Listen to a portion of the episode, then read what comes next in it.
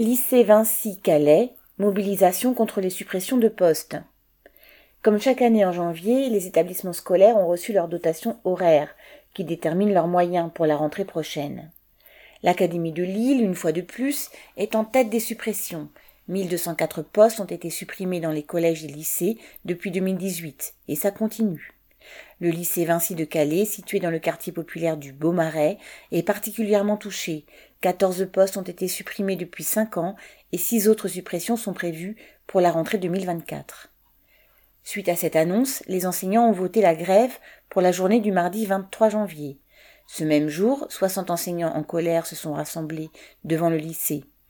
Ils se sont ensuite réunis pour décider des suites de leur mouvement, participation à la grève et à la manifestation du 1er février et organisation d'un cortège du lycée.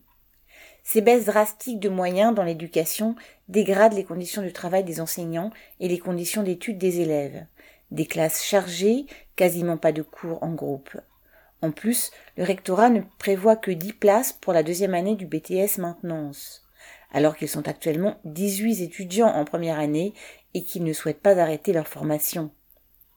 Le rectorat argue que le lycée a de moins en moins d'élèves. Et alors Cela pourrait permettre de travailler dans de meilleures conditions.